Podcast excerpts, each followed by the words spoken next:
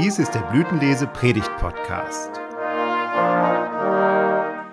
Details zum Thema dieser Folge und wer für sie redet, finden Sie in der dazugehörigen Beschreibung.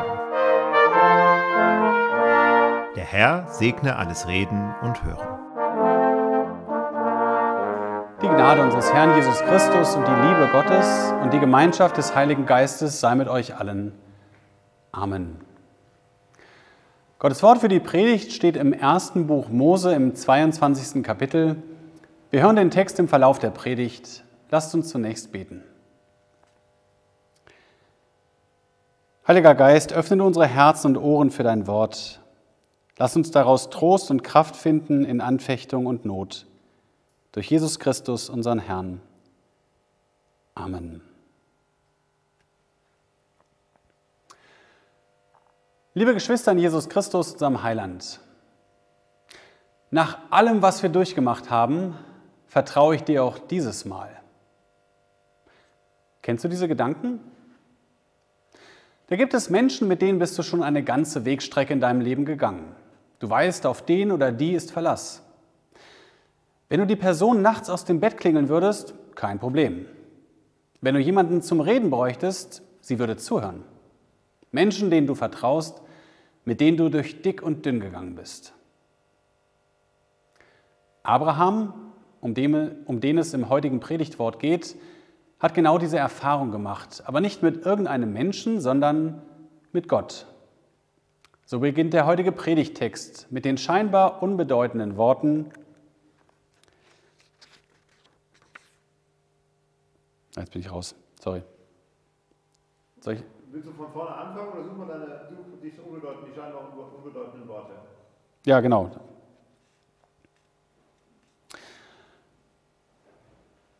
Ich würde einfach den Predigtext jetzt verlesen. Ja, mach mal. Okay.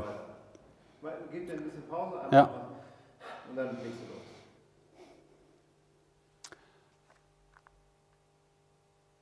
Ah, Moment. Ach, jetzt bin ich. Ah, ich muss zurück. So beginnt der heutige Predigtext mit den scheinbar unbedeutenden Worten.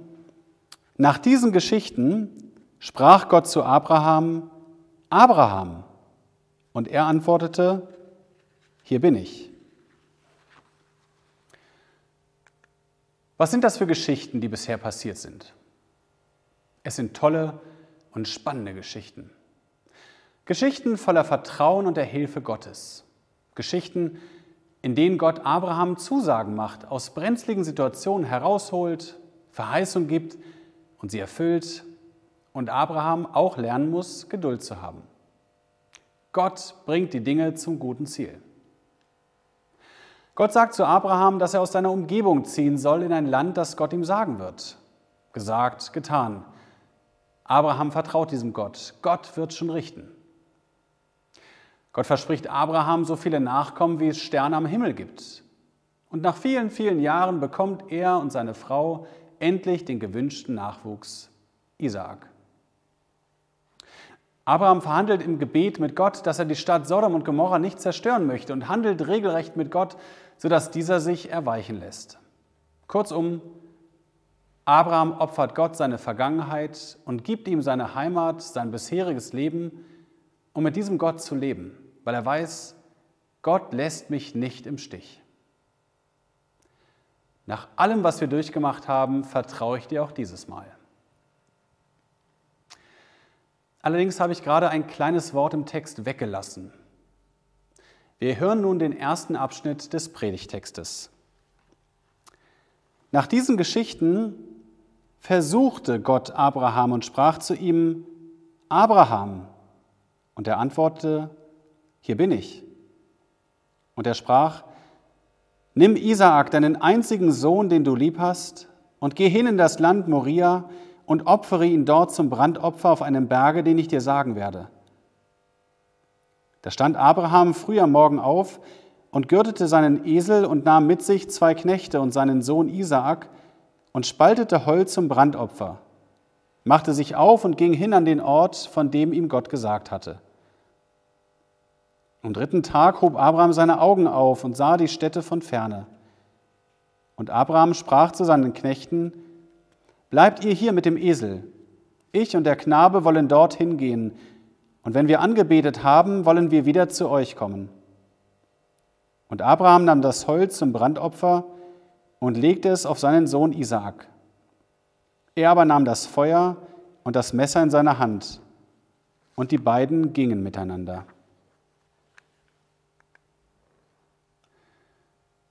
Nach allem, was wir durchgemacht haben, vertraue ich dir auch dieses Mal? Die logische Konsequenz ist auch nach diesem Predigtwort, nach allem, was ich hier erfahren muss, bist du für mich gestorben. Gott fordert ein Menschenopfer? Ja, und nicht nur irgendeines, sondern den lang ersehnten und einzig geliebten Sohn Isaak. Wie kann das sein? Im Kindergottesdienst gehörte für mich diese Geschichte zu den 0815-Geschichten. Der erste Satz sagt es ja schon, Gott versuchte Abraham, soll heißen, wir wissen doch, wie das Ganze ausgeht. Am Ende gibt es ein Happy End, so wie in jedem Rosamunde Pilcher-Film wird es auch hier gut ausgehen. Doch Abraham weiß von alledem nichts. Er weiß nicht, was am Ende passiert. Alles, was er hört, ist die Bitte Gottes, seinen Sohn zu opfern. Und mir schießen tausende von Fragen durch den Kopf. Warum? Wofür? Was soll das? Was hat Gott davon? Will er Abraham wehtun? Macht es ihm Spaß? Nachdem Abraham schon Gott seine Vergangenheit geopfert und sein Leben in der Heimat aufgegeben hat, soll er nun auch noch seine Zukunft opfern, seinen Sohn, der den Fortbestand seiner Familie garantiert. Und noch schlimmer, alle Erfahrungen und Verheißungen, die er bereits mit Gott gemacht hat, werden hier doch in Frage gestellt. Erst das jahrzehntelange Warten auf ein Kind und nun wird es wieder genommen? Es gibt eigentlich nur zwei Möglichkeiten. Entweder ist Gott auf einmal zu Abrahams Feind geworden oder Gott lügt und steht nicht zu seinen Verheißungen. Nach allem, was ich hier erfahren muss, bist du für mich gestorben. Kennst du auch diese Gedanken? Diese Geschichte von Abraham und Gott ist einmalig. Und auch wenn wir wissen, dass Gott am Ende nicht das Menschenopfer haben möchte und uns in der Bibel nicht wieder in dieser Art und Weise begegnet, gibt es doch Punkte im Leben, in denen wir uns in ähnlicher Situation befinden wie Abraham, wo wir nicht wissen, welchem Gott wir hier begegnen. Ich finde, es ist eine echte Stärke der Bibel, dass sie solche Erfahrungen eben nicht unter den Teppich kehrt oder glättet, sondern sie zur Sprache bringt. Erfahrungen, in denen Gott keinen Sinn macht, wo er einem fremd ist oder man einfach nur hilflos und verzweifelt ist. Es geht hier nicht um Kleinigkeiten, wie zum Beispiel um die Frage, warum ausgerechnet mir der Becher Kaffee über die Hose kippt oder Warum ausgerechnet mir der Parkplatz vor der Nase weggeschnappt wird? Nein, hier geht es um Elementares. Steht Gott noch zu seinen Zusagen und Verheißungen, die er macht? Liebt er mich noch, wenn er mir so etwas antun will? Wo ist Gott, wenn ich das Elend ansehe, was die Pandemie zum Beispiel anrichtet und auch im persönlichen Dilemma im Privaten? Er mir Gesundheit, nun wird sie wieder genommen. Er mir den Partner, nun wird er wieder genommen. Er mir Kinder, nun werden sie mir wieder genommen. Nach allem, was gewesen ist, Gott, wo bist du? Der Text gibt uns auf diese Warum-Fragen keine Antwort. Es werden keinerlei Emotionen gezeigt. Abraham stellt keinerlei Fragen. Er diskutiert nicht mit Gott oder verhandelt mit ihm. Man kann sich denken, dass ihm das Herz schwer geworden ist. Aber hier wird nur berichtet, da stand Abraham früh am Morgen auf und gürtete seinen Esel und nahm mit sich zwei Knechte und seinen Sohn Isaak. Ja, Gott der Allmächtige kann Dinge vom Menschen fordern, die uns unmenschlich erscheinen. Aber nicht, weil er uns hassen würde. Abraham akzeptiert das. Und dann konzentriert sich die Erzählung auf Abraham und Isaak. Sie gehen beide alleine auf den Berg und ein Dialog entwickelt sich. Wir hören den zweiten Teil des Predigtextes. Da sprach Isaak zu seinem Vater Abraham, mein Vater. Abraham antwortete, hier bin ich, mein Sohn. Und er sprach, siehe, hier ist Feuer und Holz, wo ist aber das Schaf zum Brandopfer? Abraham antwortete, mein Sohn, Gott wird sich ersehen ein Schaf zum Brandopfer. Und die beiden gingen miteinander. Und als sie an die Stätte kamen, die ihm Gott gesagt hatte, baute Abraham dort einen Altar und legte das Holz darauf und band seinen Sohn Isaak, legte ihn auf den Altar oben auf das Holz und reckte seine Hand aus und fasste das Messer, das er seinen Sohn schlachtete. Da rief ihn der Engel des Herrn vom Himmel und sprach, Abraham, Abraham. Er antwortete, hier bin ich. Er sprach, Lege deine Hand nicht an den Knaben und tu ihm nichts. Denn nun weiß ich, dass du Gott fürchtest und hast deines einzigen Sohnes nicht verschont um meinetwillen. Da hob Abraham seine Augen auf und sah einen Widder hinter sich im Gestrüpp mit seinen Hörnern hängen und ging hin und nahm den Widder und opferte ihn zum Brandopfer an seines Sohnes statt. Es läuft einem kalt den Rücken runter, wenn man diese Geschichte hört. Was muss das für ein quälend langer Weg gewesen sein für Abraham? Und sein Sohn Isaak trägt sogar noch das Holz, auf dem er selbst hingerichtet werden soll. Und dann fragt Isaak auch noch nach dem Opfer, das gebracht werden soll. Das muss entsetzlich für Abraham gewesen sein. Denn man hört geradezu heraus, wie sehr er seinen Sohn liebt. Immer wieder wird uns in dieser Geschichte berichtet, wie Abraham zu Isaak sagt, mein Sohn. Und Isaak nennt Abraham mein Vater. Kinder, bei denen das Verhältnis zum Vater nicht stimmt, sprechen ihre Eltern vielleicht als Erzeuger oder Mann von meiner Mutter an. Hier ist ein vollkommen intaktes Verhältnis da.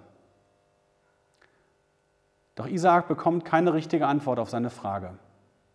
Abraham sagt schlicht, mein Sohn, Gott wird sich ersehen ein Schaf zum Brandopfer. Abraham erzählt seinem Sohn nicht, was er vorhat, sondern er antwortet mit einer Mischung aus verzweifelter Hoffnung und Vertrauen auf das scheinbar doch Unmögliche. Vielleicht sieht Gott ja doch einen Weg, dass ich hier herauskomme. Gegen Gott hält er an Gott fest. Und vorher im Text kam das auch schon so ähnlich vor, als er zu den Knechten am Fuße des Berges sagt, bleibt ihr hier mit dem Esel. Ich und der Knabe wollen dorthin gehen und wenn wir angebetet haben, wollen wir wieder zu euch kommen. Gegen Gott, an Gott festhalten. An Punkten im Leben, an denen Gott scheinbar keinen Sinn macht. Wo wir nur eine hässliche Fratze wahrnehmen, aus lauter Verzweiflung uns an ihn hängen und weiter an ihm festhalten. Das tut Abraham hier. Und dann kommt es zum großen Finale in dieser Erzählung. Der Vater und sein geliebter Sohn kommen an der Opferstätte an. Abraham baut ein Altar, nimmt das Holz vom Rücken seines Sohnes und legt es auf den Altar, nimmt seinen Sohn Isaak, bindet ihm die Hände hinter seinem Rücken fest legt ihn auf den Altar, oben auf das Holz, reckt seine Hand aus, umfasst noch einmal das Messer in seiner Hand, um seinen Sohn zu schächten. Und in der wirklich allerletzten Sekunde greift Gott ein. Ruft Abraham zweimal bei seinem Namen, um ihn von dem eben abzuhalten, was er ihm vorher noch befohlen hatte. Lege deine Hand nicht an den Knaben, Tu ihm nichts, denn nun weiß ich, dass du Gott fürchtest und hast deines einzigen Sohnes nicht verschont um meinetwillen. Gott weiß, wie weit der Gehorsam Abrahams reicht, wie weit auch sein Vertrauen ist, das Abraham ihm entgegenbringt. So weit, dass er tatsächlich zur Opferung seines eigenen Sohnes bereit ist. Ja, Gott greift tatsächlich ein. Das Vertrauen von Abraham zahlt sich am Ende aus, denn Gott will nicht, dass Isaak geopfert wird. Ein Stellvertretungsopfer wird vielmehr gefunden, ein Widder im Busch. Und es klart am Ende alles wieder auf. Alles wird gut, Isaak wird verschont. Nach allem, was wir durchgemacht haben, vertraue ich dir auch dieses Mal. Oder nach allem, was wir durchgemacht haben, bist du für mich gestorben? Es bleiben viele Fragen offen. Wieso handelt Gott hier so? Wie hat Isaak seinen Vater angeschaut, dass er dazu bereit war, ihn zu opfern? Hat das nachhaltige Schäden für die Vater-Sohn-Beziehung gehabt? Wie wird die Mutter Sarah reagiert haben? Auf all das bekommen wir keine Antwort. Das ist oftmals so in biblischen Texten, dass wir nur auf die Fragen eine Antwort bekommen, die der Text auch stellt. Die Erzählung zeigt uns zum einen die verborgene Seite Gottes, die auch du und ich erleben können. Momente, in denen wir Gottes Wirken bei uns nicht verstehen, wo wir an seinen Zusagen und Verheißungen große Fragezeichen setzen und nichts tun können, als mit Gott an Gott zu rütteln und zu schütteln. Gott, ich bin dein geliebtes Kind seit der Taufe. Gott, du hast mich errettet und erlöst und du liebst mich. Gott, du hast gesagt, dass du alle Tage bei mir bist. Halte, trage, schütze du mich auch jetzt.